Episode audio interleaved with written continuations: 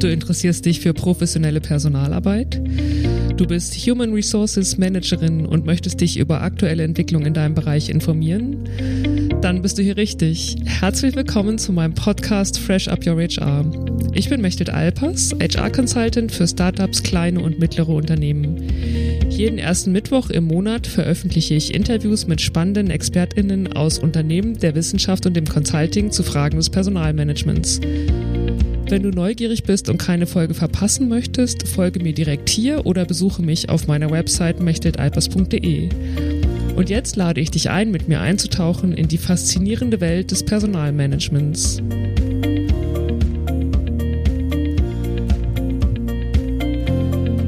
Herzlich willkommen zu einer neuen Folge meines Podcasts Fresh Up Your HR. Heute geht es um das Thema Performance Management. Wie kann ein zielführendes Performance Management aussehen? Welche Maßnahmen sind sinnvoll und welche kontraproduktiv? Was bedeutet überhaupt Performance Management und braucht New Work das überhaupt noch? Darüber spreche ich mit meinem Gast Sabine Kluge. Herzlich willkommen, Sabine. Ich freue mich auch da zu sein, Mechthild. Sabine ist in Deutschland eine der wichtigsten Vordenkerinnen im HR-Bereich.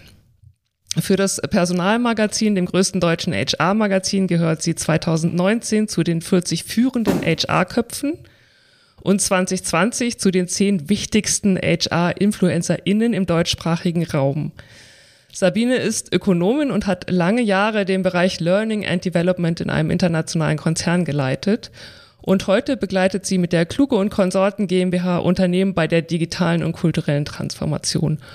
Und sie hat für ihre Projekte in diesem Bereich bereits mehrere bedeutende HR-Preise bekommen. Mich ganz persönlich begeistert Sabine mit ihrem differenzierten und analytischen Denken und ihrer Menschlichkeit. Denn ich glaube, Sabine, Augenhöhe und Wertschätzung sind zentrale Werte deiner Arbeit. So habe ich dich bisher erlebt. Ja, das kann man so sagen. Ich glaube, dass unsere ZuhörerInnen merken, dass ich ein Fan bin und wirklich begeistert bin, dass du heute in meinem Podcast zu Gast bist und wir über das Thema Performance Management sprechen können. Und ich möchte gern mit einem Beispiel aus der Praxis starten, nämlich einer Frage, die mir bei meinen KundInnen immer wieder begegnet. Und die lautet in etwa so, meine Mitarbeiterinnen bringen einfach nicht die Leistung, die ich von ihnen erwarte. In meinem Team sind zu viele Low-Performer. Ich habe bereits viele, viel Zeit in Gespräche investiert. Ich mache nicht mehr diese klassischen Jahresgespräche mit meinen MitarbeiterInnen, sondern habe ganz äh, kurze Feedback, Feedback-Schleifen eingebaut. Ich habe versucht, über Ziele zu führen, bin ansprechbar für mein Team, aber ich bekomme einfach nicht den Output aus dem Team, den ich brauche. Was kann ich tun? Helfen Sie mir. Das mhm. ist natürlich ein schon ein großes Beispiel, in dem viel drinsteckt. Das ist mir bewusst. Aber meine erste Frage an dich, was würdest du einer Führungskraft oder auch einer Gründerin raten oder antworten erstmal auf dieses Intro, auf diese Frage? Also ich weiß nicht, ob ich das direkt einer Gründerin oder einer äh, Auftraggeberin antworten würde, aber ähm, die Führungsforschung weiß ganz provokant, dass 70 Prozent der Performance-Probleme in der Führung liegen. Und äh, tatsächlich glaube ich, dass äh, zwei Blickrichtungen an der Stelle sehr, sehr interessant sind. Nämlich erstens, wer definiert eigentlich das Erwartungslevel? Mhm. Ja, also woher wissen man eigentlich, was Low und was High ist? Ja? Ist nicht vielleicht der einzelne High-Performer, an dem wir jetzt versuchen, alle zu messen, vielleicht der Ausreißer und die absolute Ausnahmeerscheinung der Glückstreffer? Ähm, also das ist die eine Geschichte. Und ähm, die andere ist, ähm, was ist vielleicht tatsächlich in meiner, in meiner Führung vielleicht optimierbar? dass ich oder in meiner Wahrnehmung optimierbar, ähm, dass, ich, dass ich die Menschen auf die Art und Weise beurteile. Ähm, das, gibt schon, das gibt schon durchaus äh, Unterschiede in, nennen wir, nennen wir es, auch wenn ich den Begriff gar nicht so gerne mag, in dem Thema Performance, äh, vielleicht in dem Thema Talentprofil oder Kompetenzprofil. Da gibt sicher, da sind Menschen sicher sehr, sehr unterschiedlich, aber gleichzeitig ähm, Und ich komme aus einer traditionellen Organisation, wo du natürlich auch Kollegen hast, Kolleginnen hast, wo du merkst, hm, die in Anführungszeichen leisten vielleicht nicht so viel wie man selbst, aber es gab irgendwann mal eine Zeit, wo irgendjemand entschieden hat, dass diese Menschen gut und richtig und äh, wertstiftend für diese Organisation sind. Und ich glaube, es lohnt sich immer mal auch reinzuschauen in die Frage, äh, wann hat sich das geändert, diese Wahrnehmung über diesen Menschen und ähm, was war vielleicht ausschlaggebend und wo muss man da vielleicht nochmal ansetzen. Und darüber kann ich, glaube ich, ganz, ganz viele Geschichten aus der Praxis erzählen. Mhm. Ähm, äh, die da bestätigen, dass ein Perspektivwechsel, aber eben auch nochmal die Frage nach den Messpunkten mindestens genauso wichtig ist wie die Frage, wie kann ich denn jetzt eigentlich an einem Individuum rumdoktern. Ja, was ich besonders interessant finde, ist die Frage, wer das Erwartungslevel eigentlich definiert. Weil ich glaube, wie du gesagt hast, das ist einer der Knackpunkte. Wie würdest du da ansetzen? Also ähm, es gibt ja die Möglichkeit, Kompetenzprofile zu erstellen. Ähm, es gibt die Möglichkeit, Stellenbeschreibungen zu machen, was ja immer relativ äh, runtergebrochen ist. Ähm, es gibt die Möglichkeit, auch noch andere KPIs anzulegen. Also wie würdest du da rangehen an dieses Thema Erwartungslevel? Weil ich glaube wirklich, dass das häufig der Knackpunkt ist.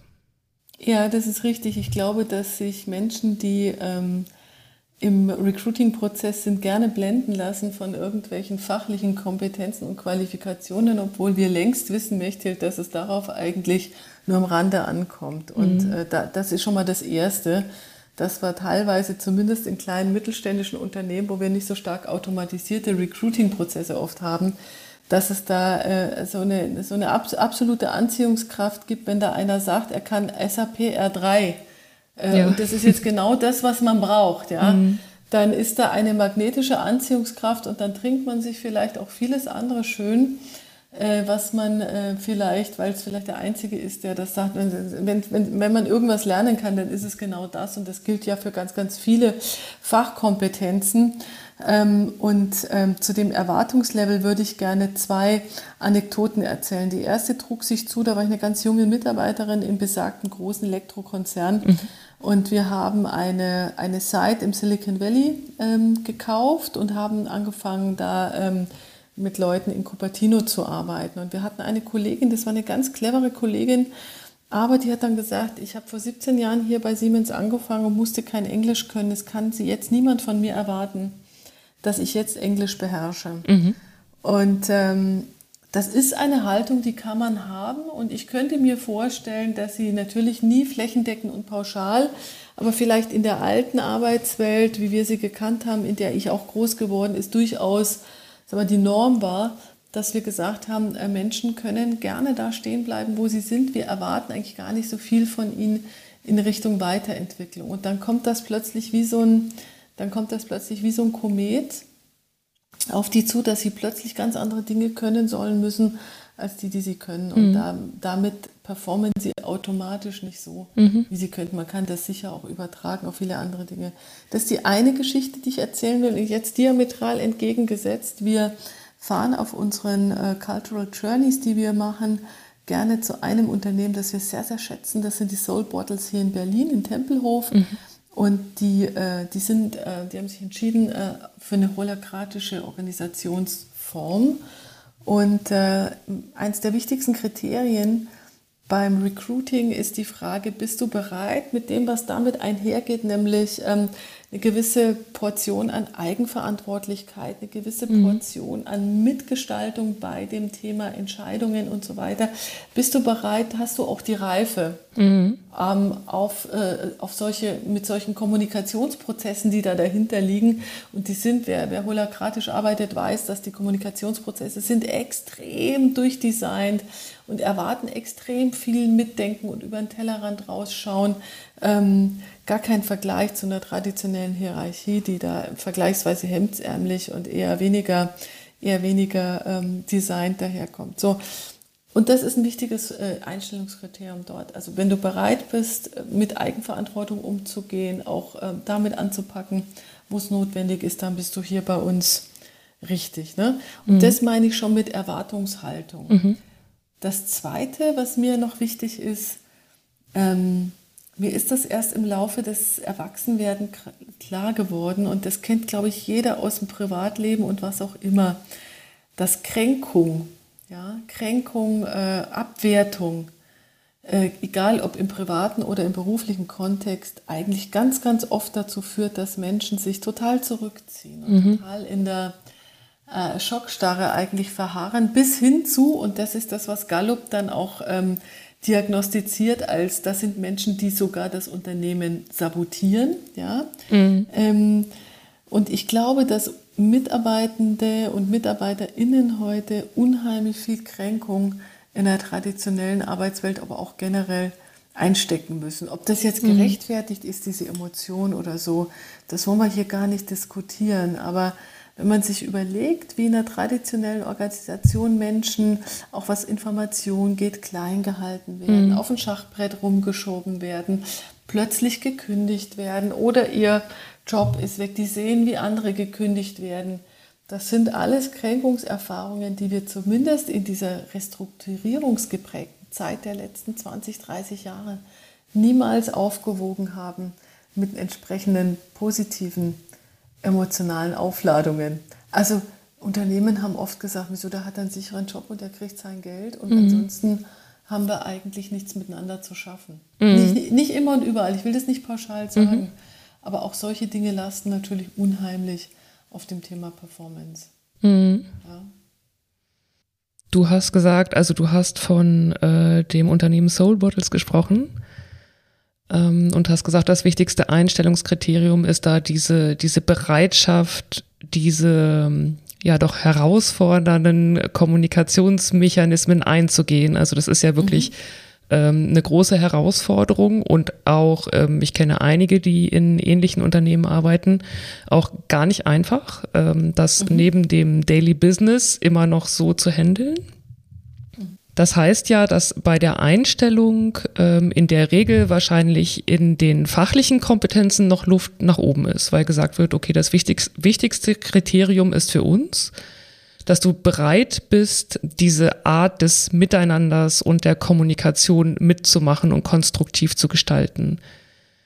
Das ist auch ein Thema, was mir immer wieder begegnet, diese Frage, okay, und wie viel Zeit bekommt jetzt eigentlich ein Mitarbeiter, eine Mitarbeiterin, ähm, um sich dahin zu entwickeln, wo ich sie eigentlich brauche, auch von den fachlichen und methodischen Kompetenzen.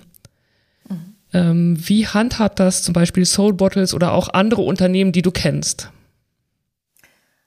Ähm, wir würden immer alles gerne messen, ne? ja, genau. Da ist irgendwie Zeit und da muss man, ab wann steht denn der eigentlich? Genau. Ja, und äh, ich kann nicht sagen, wie der Soul Bottles handelt. Ich kann nur eins sagen. Es gibt natürlich gewisse Präferenzen, äh, die hat jeder von uns oder gewisse Talente. Und wenn jemand, mhm. äh, und dann gibt es dazu gewisse Methodenkompetenzen. Und jeder, der mal vielleicht so ein, so ein Belbin-Profil oder so gemacht hat oder so einen, so einen Strengths Finder, äh, der, der weiß, ich bin super gut im Organisieren oder ich bin super gut im Kommunizieren.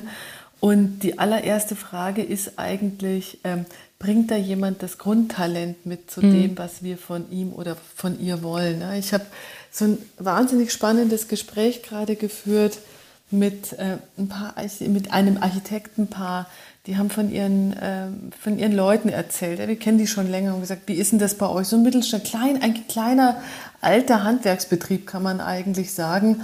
Und da hieß es dann, naja, die eine Kollegin hat sich eigentlich vielleicht immer auch schwer getan im kommunizieren mit Ämtern, dann haben wir die halt was anderes machen lassen, äh, mhm. die schon da war. Mhm. Und da war ein Kollege, der konnte immer körperlich arbeiten, aber der hatte dann irgendwann mal ein Thema, was man halt so hat. Und dann haben wir mit dem, sind wir drei Jahre lang mit dem, weil das einfach ein toller Typ ist und weil der unsere Produkte kennt und weil der unsere Kultur kennt. Und wir haben uns drei Jahre miteinander Zeit genommen, um irgendwie zu finden, was, was er machen kann, was was, was ihn dann sozusagen auch wieder ähm, äh, Spaß und Freude macht und letzten Endes fürs Unternehmen dann auch ganz, ganz gut ist. Also auch da die Frage, Mechthild, eigentlich nach der Haltung, nach der mhm. Hauskultur, ja. Mhm. Mich hat das unheimlich beeindruckt, weil tatsächlich wir haben Fachkräftemangel und das größte Problem, wir haben eigentlich viel zu wenig Leute, die vielleicht in unserer Unternehmenskultur sozusagen die Legacy fortschreiben, die so ein Unternehmen auch mit sich bringt. Mhm. Und äh, das sind andere Aspekte, die ich sehen muss, als die Frage, ähm, wann steht denn der jetzt endlich? Tatsächlich bestimmte Dinge, ähm, äh, da braucht eine neue Mitarbeiterin vielleicht ein Jahr. Und bei anderen Dingen, man kann das natürlich auch beschleunigen. Wir wissen auch, wie wir das beschleunigen können. Ähm, ähm, da komme ich gleich nochmal mit einem Gedanken dazu. Und andere Dinge, ich kann mich erinnern, ich habe ja bei Siemens in der strategischen Planung nach dem, nach dem Studium angefangen und habe halt gedacht, ich kann mir jetzt monatelang irgendwie strategische Planung ausgucken. Und ich kam am ersten Tag dann kam mein Chef mit hochrotem Kopf und erhobenen Händen und sagte, wir haben übernächste Woche eine geschäftspolitische Durchsprache. Und ich, ich kann mich erinnern, Sie können ja so gut PowerPoints bauen. Ich habe vorher bei einer, bei einer der Big Four äh, PowerPoints im Nebenjob für die Berater gebaut. Und er mhm. sagte, bitte hauen Sie uns jetzt raus und sorgen Sie dafür, dass wir hier beim, äh, beim Konzernvorstand mit vernünftigen Folien antanzen. Das kann nämlich hier keiner. Ja? Und dann war quasi am Tag eins habe ich sozusagen Siemens gerettet und das war natürlich auch ganz geil. Aber die nächste, nächsten anderthalb Jahre habe ich noch viel lernen müssen, um letztendlich sattelfest zu sein. Mhm. Womit man das unheimlich beschleunigen kann. Ähm, da wollen wir jetzt, ist jetzt nicht die Working Out Loud Werbepause, aber ist natürlich, indem wir zum Beispiel frisch vernetzt. Es hängt nämlich nicht von den Leuten ab, das also die wir einstellen, sondern es hängt davon ab, welche Bedingungen wir ihnen schaffen. Nämlich wenn wir die ganz, ganz schnell in Vernetzung bringen. Und zwar einmal querbeet über das Unternehmen, so wie sie eben, äh, so wie sie eben Lust und Interessen haben. Ne? Und dann ist das nämlich so, dass wir neue Hirees in sehr gut funktionierenden Unternehmen in einem Working Out Loud Circle onboarden. Und da lernen die vernetzen. Aber die lernen natürlich mit vier altgedienten KollegInnen aus dem jeweiligen Haus unfassbar schnell die geschriebenen und ungeschriebenen Gesetze des Unternehmens. Mhm. Ja, also äh, Vernetzung, da können wir selber eine ganze Menge dafür tun, für Vernetzung sorgen. Also der Use Case Onboarding Working Out Loud ist sicher einer der am besten funktionierenden überhaupt. Und das würdest du auch sagen, obwohl bei Working Out Loud ist ja, also zeigt man sich ja auch sehr, ne? Nicht nur in, mhm. in der beruflichen Rolle, sondern auch mehr von sich. Also natürlich ist es immer die eigene Entscheidung, wie viel ich zeige. Aber das Prinzip ist ja auch mehr zu zeigen als diese berufliche Rolle. Und du würdest das trotzdem empfehlen, das für Onboarding-Prozesse auch zu nutzen?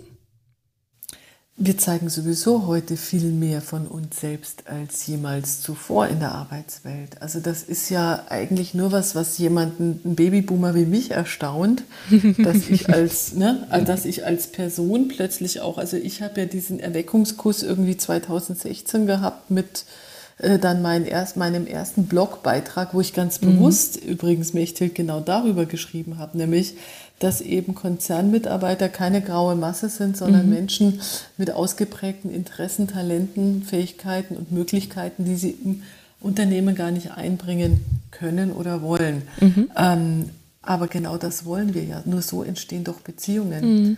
Und nur durch Beziehungen entstehen auch gute Arbeitsbeziehungen, gute Austauschbeziehungen. Nur durch Beziehungen entsteht das Gefühl, wir können gemeinsam mehr als ich alleine. Und das Maß muss jeder da definitiv für sich selber mm, bestimmen. Da sind wir völlig beieinander. Da darf es halt kein Dogma geben. Aber Leute haben ja auch Lust, genau äh, als ganzer Mensch im Unternehmen auch wahrgenommen zu werden. Und Ab welcher Unternehmensgröße macht diese Art der Vernetzung für dich Sinn? Also weil ich habe ich habe viel zu tun mit ähm, mit wirklich kleinen Unternehmen, Startups. Ähm, mein kleinster Kunde hat 15 MitarbeiterInnen. Ähm, also ab wann macht für dich Working Out Loud? Also wie gesagt, das ist jetzt nicht die Working Out Loud Werbepause, aber ab wann macht mhm. das für dich Sinn? Da, auch mit den 15. Mhm. Die lernen sich nämlich noch mal ganz ganz anders kennen.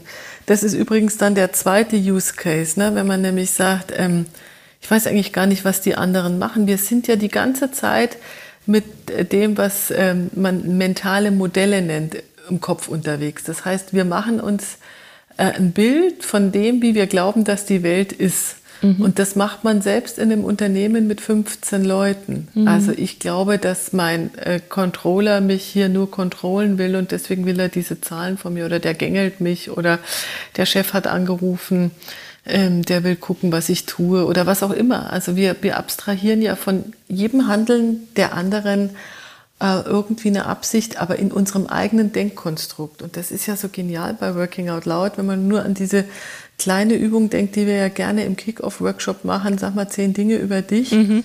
und, und versuch dich mal dann über diese zehn Dinge im anderen zu beschreiben oder umgekehrt den anderen über diese zehn Dinge ähm, mit deinen Anknüpfungspunkten zu beschreiben. Das ist ja oft schon so ähm, bewusstseinserweiternd mhm. für die KollegInnen, dass die oft sagen, oh, das ist jetzt gleich mein Circle, mit dem will ich auch weitermachen, weil das ist jetzt so ein spannender Circle. Aber weißt du, Mechtel, wie oft ich höre, ich will jetzt niemanden enttäuschen. Also es ist ja so genial, wie wir hier uns gefunden haben. Das gilt für 95 Prozent der Circle. Mhm. Das ist für mich immer wieder faszinierend, weil wir plötzlich Menschen hinter irgendeiner Funktion in der Organisation sehen. Und das trifft kleine Organisationen genauso wie große. Mhm. Ja. Mhm. Ich kann das nur bestätigen. Also ich habe ja ähm, jetzt, wann haben wir denn angefangen mit dem Circle? Im April, glaube ich ähm, auch ein Working Out Loud Circle mitgemacht und ähm, war total begeistert. Also einmal über das, was ich, was ich selbst noch über mich erfahren habe und das, was ich über die anderen erfahren habe. Und es ist definitiv so, dass ein ganz anderer Kontakt dadurch entsteht. Also ich bin ähm, inzwischen auch Working Out Loud Fan. mhm, mh. ähm, Sabine, ich würde gerne nochmal zurück zu diesem Thema. Wir wollen gern alles messen, wir wollen überall KPIs hinterlegen und du hast gesagt, eigentlich geht es da mehr um die Frage der Haltung. Mhm.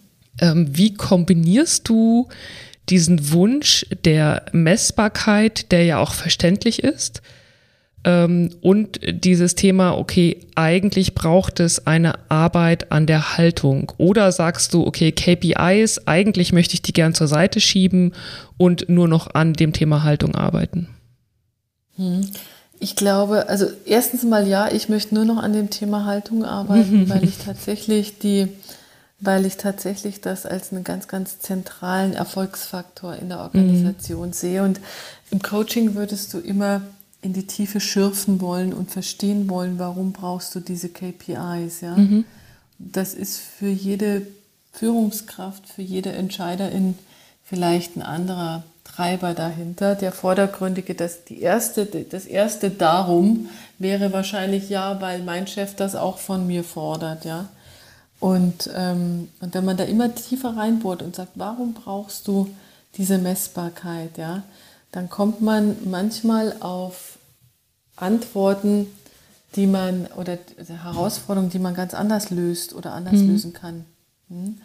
Ähm, das gibt ganz wenig Unternehmen. Also ich kenne einen, einen amerikanischen Softwarehersteller, den wir alle kennen, der tatsächlich äh, von seinen Führungskräften verlangt, die äh, Low-Performer regelmäßig zu benennen, damit man sich von ihnen trennen kann. Mhm. Das ist natürlich eine harte eine harte Kultur, aus der äh, kommst du dann auch nicht so leicht raus mit irgendwelchen anderen Ersatzhandlungen, ja, so, sozusagen.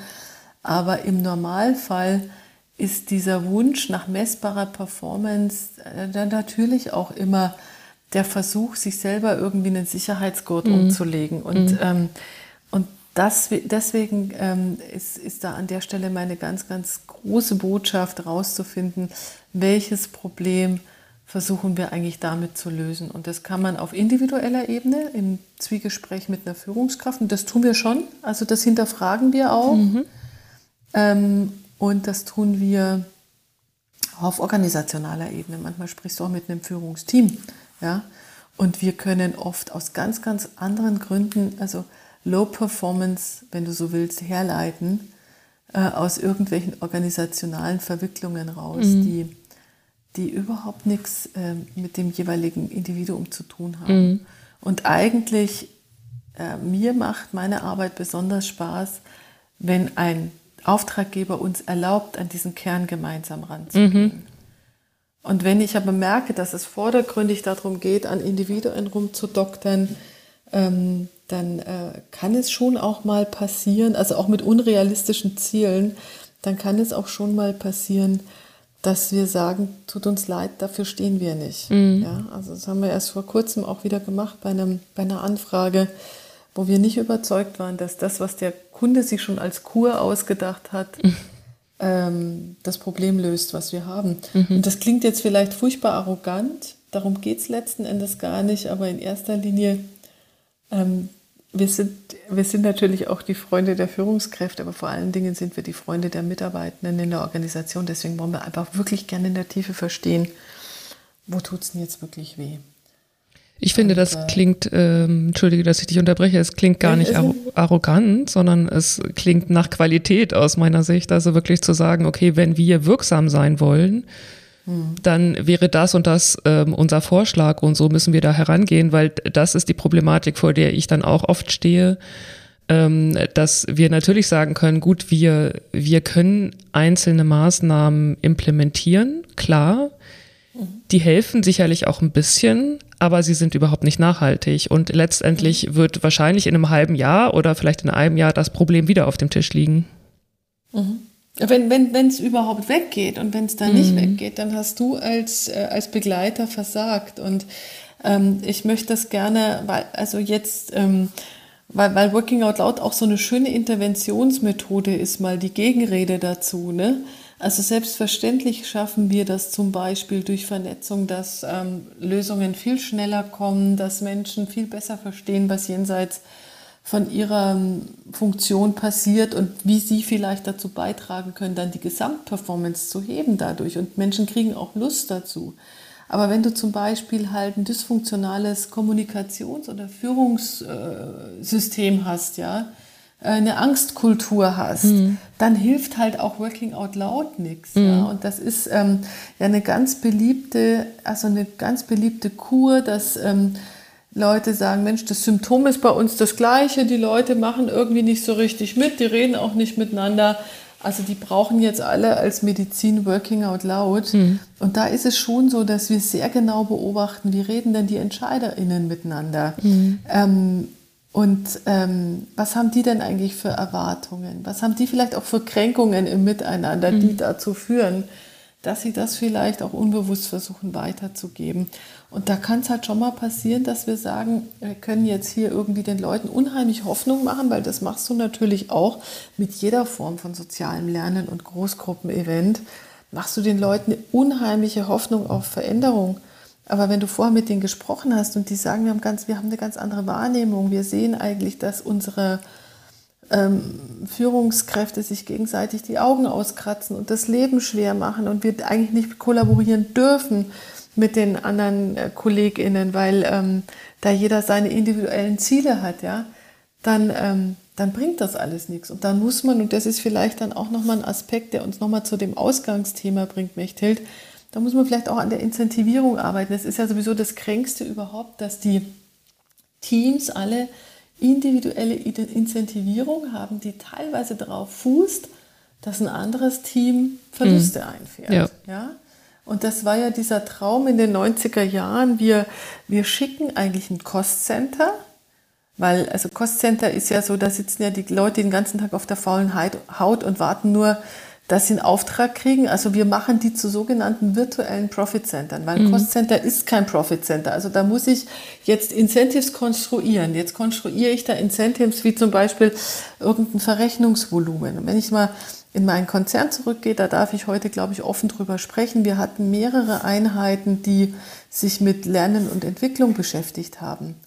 Und wenn wir den Auftrag nicht gekriegt haben, dann hat den die Siemens interne Unternehmensberatung gekriegt und mhm. umgekehrt. Mhm. Also haben wir versucht, uns maximal gegenseitig in Stellung zu bringen, mhm.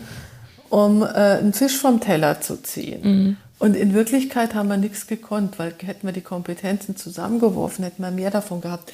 Heißt, wenn Organisation zum Beispiel nach wie vor so anachronistisch wettbewerblich incentiviert und gesteuert ist, dann passiert da keine Kollaboration. Ja?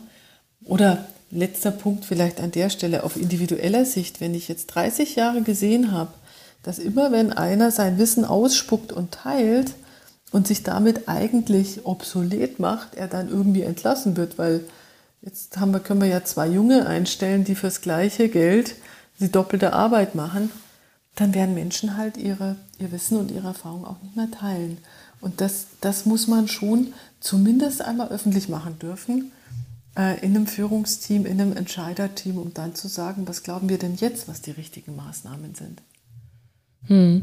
Du hast am Anfang auch gesagt, du mag, magst diesen, äh, diesen Titel Performance Management gar nicht hm. und ähm, würdest lieber von, von Talentmanagement sprechen, hast du gesagt?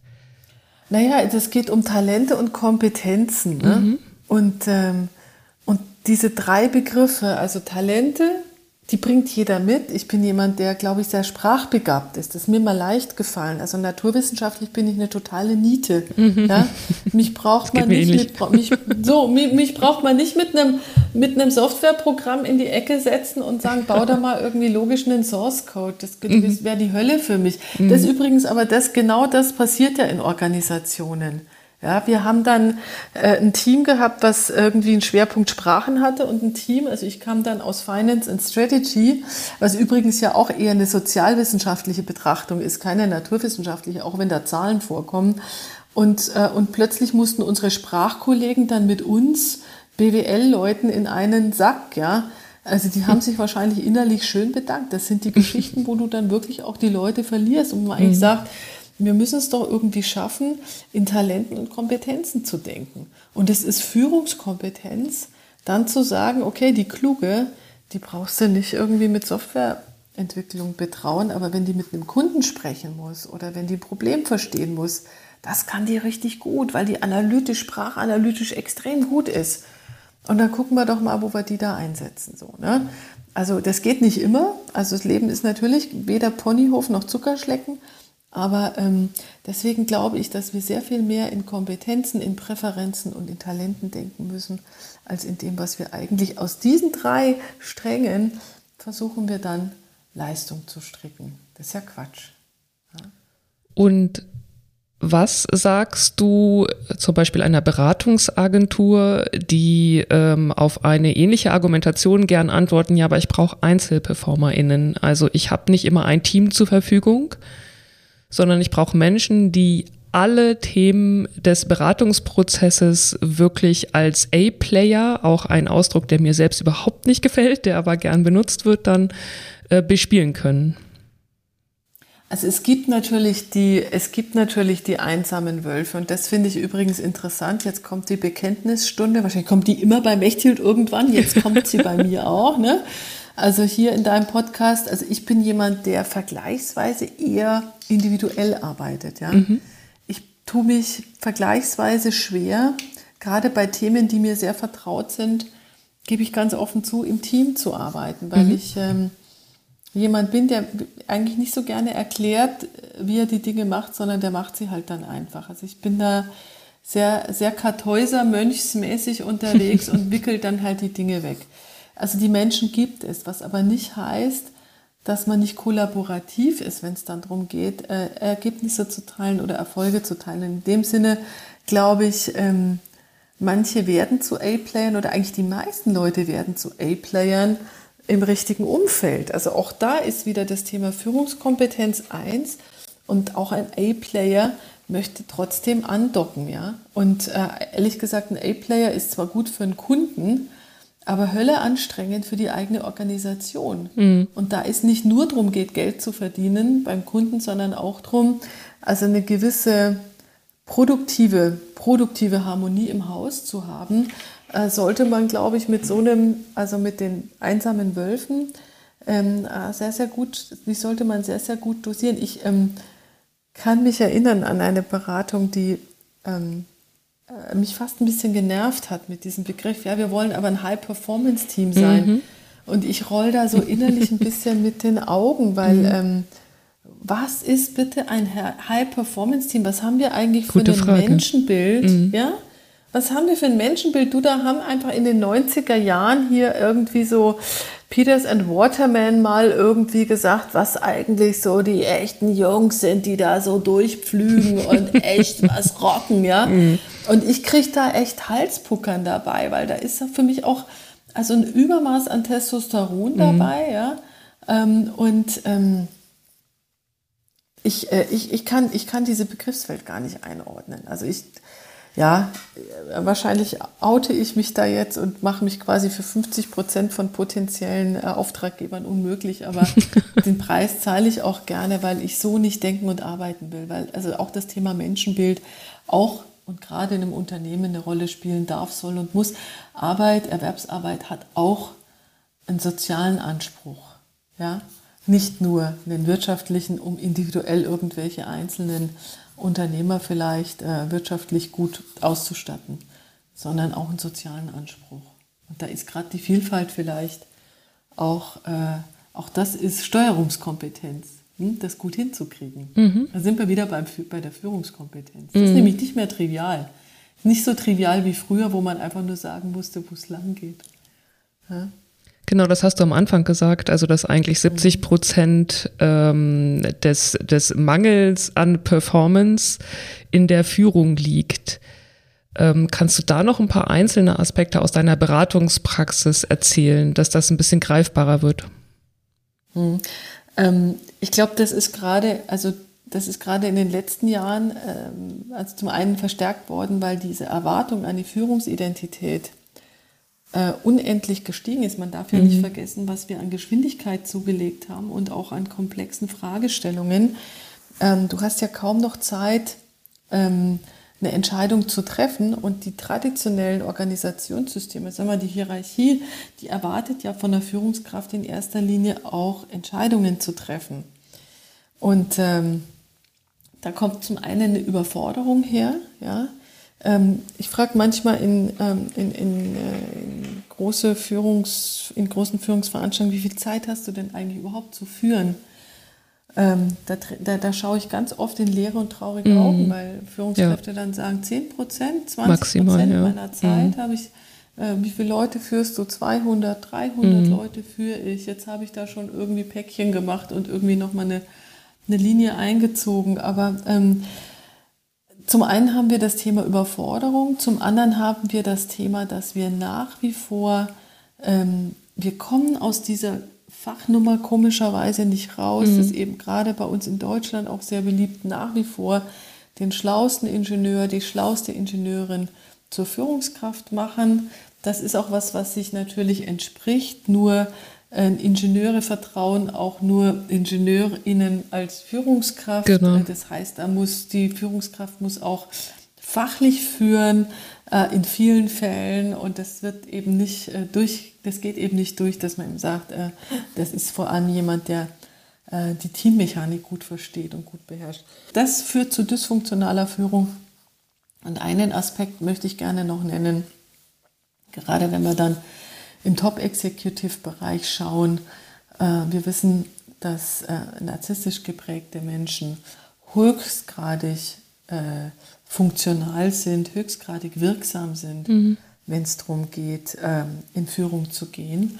Wir wissen aber auch, dass sie durch ihre Prägung einerseits sehr anpassungsfähig sind, aber dass ähm, in dieser Prägung auch gelegentlich natürlich mal ein Ausbruch kommt, der äh, zu großen Kränkungen, zu großen Abwertungen bei MitarbeiterInnen führt. Und ähm, das heißt, einerseits haben ähm, Menschen mit narzisstischer Vorprägung eine ganz, ganz hohe Anziehungskraft. Es gab mal äh, einen Artikel in der Zeit, der sprach davon, dass bis zu 70 Prozent der Top-Executives ähm, eine narzisstische Prägung haben. Also was heißt das eigentlich? Das heißt vor allen Dingen, dass es hochanpassungsfähige Menschen sind, die gleichzeitig äh, meistens äh, mit einer ganz, ganz hohen Intellekt äh, gesegnet sind. Ne? Also das will ich mal ganz klar an der Stelle sagen. Aber da gibt es halt mal den einen oder anderen emotionalen Ausbruch, mhm. äh, unkontrollierbar, der äh, mehr Porzellan zerschlägt und mehr Kränkung und Rückzug äh, letzten Endes verursacht, als man das jemals wieder gut machen kann. Mhm. Jetzt könnte man sagen, und dann kündigen halt Leute, die gehen halt dann. Das tun sie meistens nicht, insbesondere wenn sie in dieser kritischen Lebensphase zwischen 30 und 50 sind, wo äh, du existenziell halt ganz andere Fragestellungen hast und dich dann eigentlich gar nicht traust. Also aus, äh, bleibst du schon aus Angst äh, vor dem existenziellen Nichts im Unternehmen. Also insofern, also da haben wir noch ganz, ganz viel zu tun. Und äh, weil du vorhin, äh, Mechthild, ja gesagt hast, dass du vor allem in kleineren Unternehmen unterwegs bist, für mich immer noch sehr, sehr überraschend, dass auch die äh, Ausbildung für Führungskräfte in kleinen Unternehmen also teilweise noch sehr, sehr rudimentär ist. Also es gibt ganz, ganz viele Unternehmen, wo ich reinfrage, wer war denn von euch schon mal in irgendeinem Selbstreflexionsmodul oder so oder hat sich mit dieser oder jener Fragestellung der lernenden Organisation beschäftigt oder auch in strategischen Kommunikation oder was auch immer.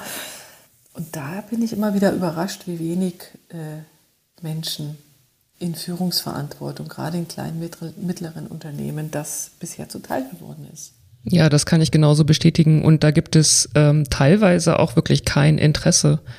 Also was daran liegt, äh, was du gesagt hast, ne, dass meistens die fachlich kompetentesten dann aufsteigen in Führungspositionen und sie wollen natürlich gerne fachlich weiterarbeiten und sind mhm. ganz, ganz häufig tatsächlich genervt, dass sie jetzt mhm. plötzlich ein Team führen sollen ähm, mit den entsprechenden Kompetenzen. Und es ist äh, wirklich auch eine, eine ähm, Herausforderung, eine herausfordernde Aufgabe, sie dafür zu begeistern, dass äh, so ein paar Tools an der Hand zu haben und wirklich auch Wissen, Hintergrundwissen. Wir haben vorhin über Haltung gesprochen, also was macht meine Haltung eigentlich aus?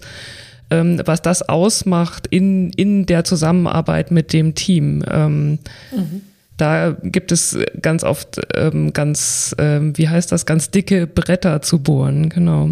Oh ja. Mhm. Ja. Mhm. Ja, absolut. Mm. Ich würde gerne nochmal so einzelne Themen rausnehmen, über die wir gesprochen haben das eine Thema war dieses Thema Leistung. Was ist eigentlich Leistung? Wer definiert eigentlich Leistung? Ähm, inwiefern müssen wir Leistung überhaupt noch managen? Braucht es in modernen Unternehmen, sage ich jetzt mal so global, überhaupt ein Performance Management, ein Leistungsmanagement? Oder braucht es nicht vielmehr eine, eine Arbeit an der Unternehmenskultur? Ähm, ich würde noch ein bisschen näher ranzoomen an das sehr, sehr große Wort der Unternehmenskultur. Ich glaube, viel dieser Leistungs- und Performance-Perspektive kann man durch eine ausgeprägte Feedback- und Lernkultur abfedern und abfangen. Mhm. Ja. Und die ausgeprägte Feedback-Kultur heißt, mir gefällt das eigentlich sehr gut, was ähm, viele jüngeren Unternehmen eigentlich machen, dass sie nämlich äh, sich kontinuierlich zum Beispiel über auch entsprechende digitale Mechanismen, sagen wir Apps oder was auch immer, sich kontinuierlich Feedback geben. Ja? Mhm. Und dass man äh, darüber zum Beispiel regelmäßig in den Dialog geht. Ich sage, der Anspruch an eine zeitgemäße Führung und Organisation, äh, wenn wir über Kommunikation sprechen, ist immens viel höher als die sehr, sehr vereinfachende und damit effiziente hierarchische Kommunikationsstruktur. Wenn man aber sagt, wir wollen das Ganze ganz gerne ein bisschen zeitgemäßer denken oder ähm, ja, äh, dann, dann sind wir eigentlich in einer Kultur, wo MitarbeiterInnen sich gegenseitig kontinuierlich Feedback geben, übrigens auch der Führungskraft. Und ähm, ich war ja in einem großen Konzern, zuerst bei Siemens viele Jahre, wo äh, es ein regelmäßiges Führungsgespräch gab, also einmal im Jahr fremd moderiert, ein ganzer Tag, die Führungskraft Feedback gekriegt hat von seine MitarbeiterInnen. Und das fand ich unheimlich zeitgemäß. Also mhm. das begann eigentlich fast schon, als ich da angefangen habe, also auch in den 90er Jahren, ähm, dass man gesagt hat, es muss ähm, einen Austausch in beide Richtungen geben. Und wenn man das jetzt nochmal ein bisschen lockerer und legerer fasst, dann sagt man, wir haben eine App, da kann ich, da wäre ich jeden Freitag gefragt, sag mal, ähm, wen, welchen, welchen deiner Kollegen hast, denn, hast du denn diesen, diese Woche besonders äh, wahrgenommen? Äh, wer hat dir besonders gut geholfen? Ähm, wem willst du denn irgendwie, weiß ich nicht, irgendwie Credits geben? Oder wer wäre denn für dich jetzt eigentlich der Mitarbeiter der Woche? Und mit solchen Mechanismen eigentlich auch die weniger offensichtlichen KollegInnen mhm. äh, mal zu würdigen, die, denn, denn äh, Natürlich, äh, wahrnehmbare Leistung hat manchmal auch ein bisschen mit Lautstärke zu tun, muss man mhm. auch sagen. Nach mhm. wie vor und immer noch. Ne? oder mit äh, Sichtbarkeit. Und da eigentlich zu sagen, das können vielleicht Partner aus der Organisation sehr viel besser beurteilen als ich selber als Führungskraft. Das war übrigens auch ein Attribut meines Jobs bei Siemens, als ich, äh, dass du dann auch Feedback von deinen, also ich hatte ja interne Projektpartner, die dann eben auch, also da musste ich zum Jahresgespräch auch mal Meinungen einholen. Ja, es gibt ja mhm. dieses berühmte 360-Grad-Feedback, mhm. das ist dann schon ein dickes Brett und das ist immer so ein singuläres Ereignis. Aber das eigentlich viel mehr zur Selbstverständlichkeit zu machen. Also mit ganz niederschwelligen und leichtfüßigen Dinge. Da, glaube ich, kriegt man noch einen ganz anderen Blick für ähm, die Frage, wer ist eigentlich da in dem Team und wer rockt da eigentlich was. Und dann ist Leistung plötzlich derjenige, der allen irgendwie immer hilft, mhm. dass die eigentlich glänzen mhm. oder scheinen können, ja. Und dann stellt sich plötzlich raus, dass die Mechthild, von der ich eigentlich sonst Jahr und Tag nichts sehe, aber dass eigentlich ständig alle sagen, die hat mir hier geholfen, die hat das gemacht, die hat jenes gemacht. Mhm. Das fördert auch eine ganz, ganz andere. Und jetzt sind wir wieder bei dem Begriff Teamkultur, ne? Also, dass ich plötzlich gar nicht mehr derjenige bin, der selber sagt, Kikeriki, guck mal, ich habe es verdient, mhm. jetzt hier irgendwie rausgestellt zu werden, sondern dass ich andere scheinen lasse. Und das so plötzlich sozusagen zum, zum Incentive wird. Und was sagst du zur Kritik, die an diesem permanenten Feedback häufig geübt wird, dass, dass dann wieder nur die, die Starken, sage ich jetzt mal, so ellenbogenmäßig nutzen, um vorwärts zu kommen und ähm, ganz gezielt ähm, MitarbeiterInnen negativ bewerten oder negatives Feedback geben? Du, die Kritik habe ich noch nicht gehört, so erlebe ich das nicht. Also bei den, äh, bei den Unternehmen, von denen ich weiß, dass die das im Einsatz haben, zum Beispiel, erlebe ich das nicht so. Und ähm, weil ohne, ohne es jetzt zu wissen, ich würde fast eher denken, dass das eine Randerscheinung ist. Oder dann gehen wir wieder zurück auf Los, ne, Mechthild. Dann stellt sich jetzt wieder die Frage, worüber muss ich eigentlich mit den Entscheidern mhm. sprechen? Was sind denn hier eigentlich die geheimen Steuerungsmechanismen? Mhm, wofür, genau. ich frage dann immer gerne, wofür gibt es denn eigentlich hier Kuchen? Und da möchte ich gerne nochmal eine Geschichte erzählen. Schöne Frage, bin, die gefällt mir. Ja, das ist mein, das ist immer mal, das ist so, so, das ist unser Idiom für genau das wollen wir rauskriegen. Und das kriegen wir eben diskursiv raus mhm. ähm, über, über, über Interviews und äh, ich, ich bin in, eine, in ein äh, Teammeeting geholt worden von einem Leitkreis, nämlich der, der Chef, der hat gesagt, ähm, die halten sich alle nicht an die Prozesse. Ne? Klassisches mhm. Wachstumsdilemma, wir sind mhm. jetzt so groß geworden, vorher konnten wir alles irgendwie so mit der Hand regeln, jetzt nicht mehr. Aber vorher ähm, war, waren quasi permanent im Eskalationsmod und äh, haben permanent den Kunden gerettet und jetzt müssen wir endlich uns an die Prozesse halten und die Leute tun das aber nicht. Und wir haben also saßen in diesem Leitkreis zusammen und haben, ich habe denen einen halben Tag beim, beim Reden mehr oder weniger zugehört und habe die moderiert und habe dann irgendwann rausgefunden, dass genau dieser Chef eigentlich, äh, es gibt Kuchen dafür im permanenten Eskalationsmodus quasi im, im roten Superman-Kostüm über die Werkshalle zu fliegen und dem Chef zu sagen, der Kunde springt ab, wenn wir jetzt nicht alle Hebel in Bewegung setzen. Und das haben wir da offenbart, ja. Und dann mhm. können wir, ne, und wenn es Kuchen für Einzelperformance gibt mhm. und wenn es Kuchen für äh, ich bin Superman und rette die Welt, aber ich als Individuum gibt, dann werden die Leute natürlich nicht in einen Lern, in einen sozialen Lernmodus miteinander kommen. Die wissen ja, wofür es Kuchen gibt. Menschen mhm. sind genauso konditionierbar. Das ist jetzt auch hart, wenn ich das so formuliere, ähm, dass wenn es äh, für individuelle Leistung Kuchen gibt, und da liegt ja schon das erste Problem beim Thema Performance Management, ne? dann, äh, dann, dann werden die Leute auch dafür sorgen, dass sie mhm. nur sichtbar sind allein und mhm. Ja, das ist ja. wirklich eine schöne Frage, die, die dann äh, mhm. ganz viel deutlich macht. Die Geschichte gefällt mir total gut. Mhm. mhm. Noch einmal ein Thema, was ich rauspicken möchte. Ähm, ich vermute, dass ich deine Antwort darauf schon kenne. Ähm, aber ein Thema, was auch immer wieder aufkommt in, in diesem ganzen Performance Management Konglomerat, nenne ich es mal, ist dieses Thema Motivierung, also intrinsische Motivation, extrinsische. Wir hatten vorhin ähm, Incentivierung schon mal angerissen. Also wie motiviere ich eigentlich meine MitarbeiterInnen?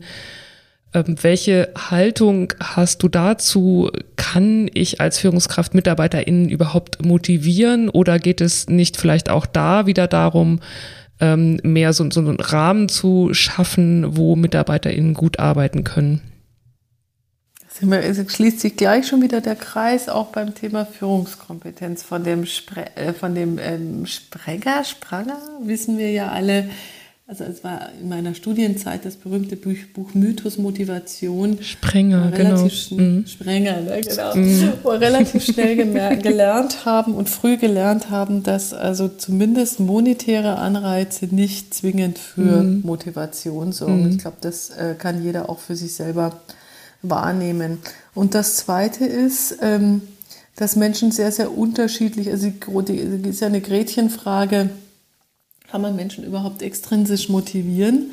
Ähm, ich würde mal jetzt ganz pauschal gerne sagen, nö, man kann aber die intrinsische Motivation, die sie haben, wachküssen. Und dann sind wir wieder beim Thema, ich muss als Führungskraft genau verstehen, äh, wollen. Ja? Und das geht wieder nur über Kommunikation, das geht nur über genaue Beobachtung, das geht nur über Beschäftigung mit meinen mir anvertrauten Menschen. Womit ist der denn zu motivieren? Und eine gute mhm. Führung ist eben jemand, der ähm, den einen mit Freiraum motivieren mhm. kann, den anderen, indem er eigentlich nur die Sportschauergebnisse des Wochenendes Revue passieren lässt und den dritten muss er ganz eng führen mhm. und muss äh, ihm unterstützen bei fachlichen Themen. Der vierte will übrigens nur quatschen darüber, wie toll er zu diesem tollen Ergebnis gekommen ist. Mhm. Und darüber, dafür möchte er dann gerne positives Feedback haben. Und also ich habe solche Führungskräfte schon gehabt, die das wirklich geschafft haben, jedem das zu geben, was sie oder er braucht. Und ähm, insofern, also man kann intrinsische Motivation wecken und dann muss man eben gucken, passt diese intrinsische Motivation zu unserem organisationalen Rahmen. Ich habe bei Siemens angefangen mit einem wahnsinnig großen Freiraum, gigantischen Freiraum und dieser Freiraum ist, und der hat mich unheimlich motiviert und dieser Freiraum ist aufgrund von äh, Vorschriften und Regeln und ähm, Umorganisation immer enger geworden. Im, im, entsprechend mhm. auch äh, mit, dem, äh, mit dem sozusagen Aufstieg in eine höhere Verantwortung noch enger geworden. Mhm. Und das, was ich mir eigentlich versprochen habe von mehr Verantwortung, war eigentlich weniger Freiraum. Mhm. Und dann ist irgendwann auch der tiefe Blick in die Augen, der heißt dann, fühlst du dich mit dem, was, was dich eigentlich happy macht, eigentlich hier in dem Umfeld noch mhm. kannst du da eigentlich noch leben? Ja? Und dann aber auch die Fähigkeit zu haben, zu sagen, vielleicht gibt es hier einen anderen Ort, wo du den Raum findest, den du brauchst, um richtig gut zu blühen und nennen wir es ruhig, um richtig gut zu performen. Hm? Und das ist eben, also das ist eine ganz andere Rolle, die eine Führungskraft hat, als dieses, äh, was wir eigentlich vertraut kennen, ich treffe die fachliche Entscheidung, weil ich halt die meiste Ahnung habe, weil ich hier am längsten bin oder was auch immer. Das ist ein anderer Schnack. Ja, absolut. Ich glaube auch, dass das eine ganz wichtige Aufgabe ist in, in, ähm, in der Personalentwicklung, immer Raum zu schaffen für Selbstreflexion der MitarbeiterInnen, weil ich glaube, nur so haben wir in den Unternehmen die, die starken und selbstbestimmten MitarbeiterInnen, die wir auch wollen und brauchen. Ne? Also mhm. das, äh, die Aufgaben werden ja nicht leichter. Und ich kann ähm, aus meiner Karriere eine Geschichte erzählen, dass ich bin, ich habe mich immer für jemanden gehalten, der ganz viel Freiraum möchte und würde das auch immer noch sagen, dass ich jemand bin, der gut arbeiten kann, wenn er so ganz viel Freiraum hat.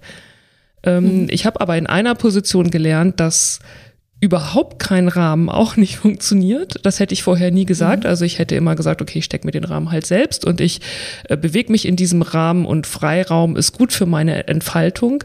Was ich aber da lernen musste, war dieses, ähm, wenn es keinen Rahmen von meiner Führungskraft gibt, dann kann ich äh, rumspringen wie so ein HB-Männchen, wenn ich das jetzt mal so flapsig sagen darf. Und ich kann es letztendlich gar nicht richtig machen. Ne? Also, weil das ist ja immer der Rahmen, mhm. den ich mir stecke und ähm, mhm. den ich dann auch nur so grob ähm, abgesprochen hatte mit der Führungskraft. Das war für mich wirklich ein, ein augenöffnendes Learning, ähm, dass es manchmal eben doch was anderes braucht, als ich so vorab gedacht habe. Mhm. Mhm. Und ich finde es gerade ganz schön, dass du dieses Thema Rahmen und Freiraum nochmal skizziert hast, äh, weil vielleicht auch nochmal mit einem Blick auf unterschiedliche Organisationssysteme oder Betriebssysteme eine äh, Hierarchie, sagen wir ja, ist sehr, sehr, äh, liefert eine sehr starke Orientierung und Richtung. Da wissen wir eigentlich, wo es lang geht und wer mit wem reden darf und was entscheiden darf. Und es ist dann immer der Glaube, ja, wir, äh, wir, wir lassen jetzt mal ein bisschen los. Und dann haben die auch ihre Verantwortung nicht übernommen. Ja? Mhm. Also in, in, in, in, in legereren, sagen wir mal, in legereren Organisationsformen. Mhm. Also nicht führen ist auch keine Lösung, genau. an der Stelle dazu sagen. Ja? ja? ja. genau. Nämlich ähm, selbstverständlich brauchen Menschen eine Orientierung. Und ich finde das eben so stark. Ich habe vorhin mal den Begriff der mentalen Modelle gebracht. Wir sind ja so locker vom Hocker, wenn wir sagen, na, wir führen hier so vertrauensvoll ne? und auf Augenhöhe. Und mentale Modelle, das ist ja einer der Aspekte der lernenden Organisation, so wie Peter M. Senji das beschreibt. Er sagt, mentale Modelle, wir müssen uns erstmal darüber einigen, was ist denn bei uns eigentlich Vertrauen? Was mhm. ist denn bei uns Augenhöhe? Was ist denn mhm. bei uns Freiraum? Was ist denn bei uns Richtung und Orientierung? Und viele Organisationen, auch viele Führungskräfte äh, sehen diese strategische Notwendigkeit und auch ihre strategische Verantwortung überhaupt nicht darin, diese Richtung und diese Orientierung zu geben. Und diese Orientierung kann über so vieles hinweg trösten, was vielleicht auch nicht unbedingt lustig ist in der Organisation. Da nur ein Beispiel.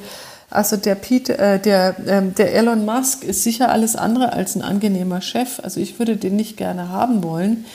Aber durch diese starke Vision, die er seinen MitarbeiterInnen liefert, ähm, kriegt er die eben dazu, 90 Stunden in der Woche zu arbeiten. Mhm. Weil er, wir haben mhm. einen Job, wir gemeinschaftlich haben einen Job. Ja? Ich meine, da bewerben sich auch nur Leute, die 90 Stunden in der Woche arbeiten wollen und darüber hinaus wahrscheinlich. Aber ähm, da brauchst du einiges an, ähm, sagen wir mal, Toleranz, äh, also Erduldungstoleranz, um, um bei so einem Menschen zu arbeiten wie Elon Musk. Aber der liefert dir halt echt ganz glasklares gemeinschaftliches also Verständnis dafür, wie wir hier zusammen die Welt verändern.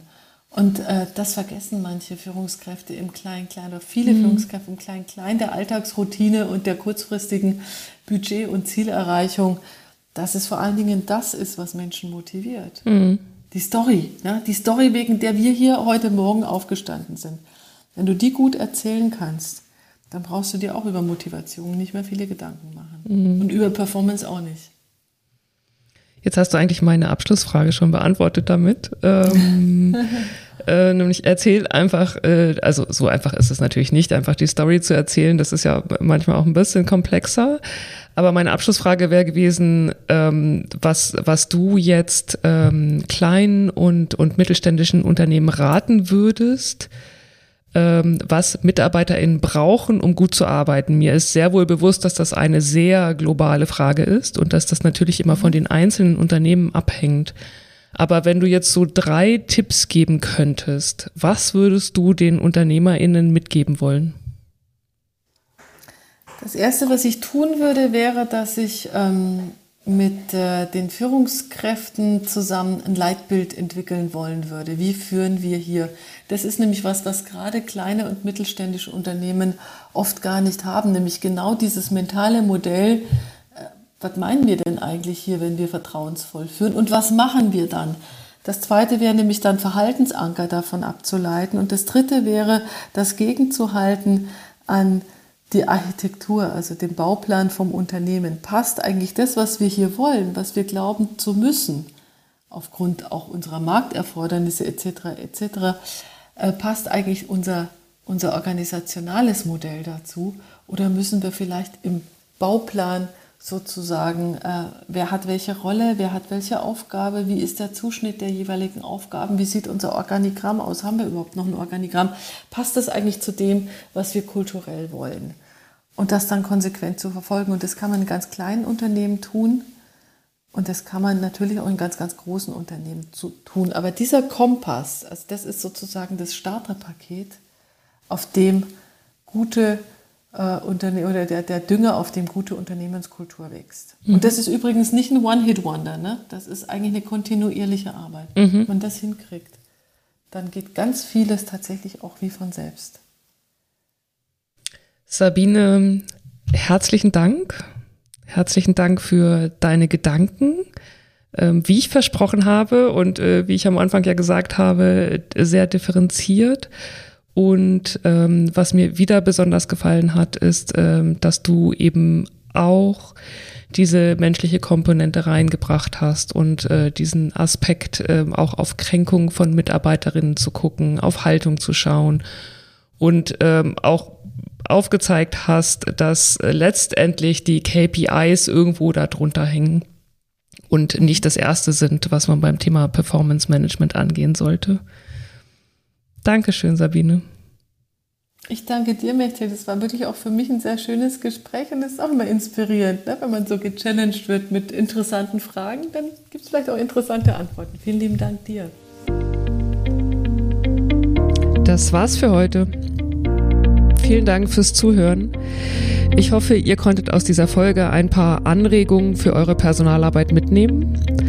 Wenn ihr Fragen zu einzelnen Themen habt, die wir besprochen haben, oder wenn ihr selbst von euren Erfahrungen erzählen möchtet oder vielleicht auch jemanden kennt, der wertvolle Erfahrungen und Tipps teilen möchte, meldet euch sehr gern bei mir unter hello at Ich freue mich auf euer Feedback. Für heute sage ich Tschüss, eure Mechtet Alpers.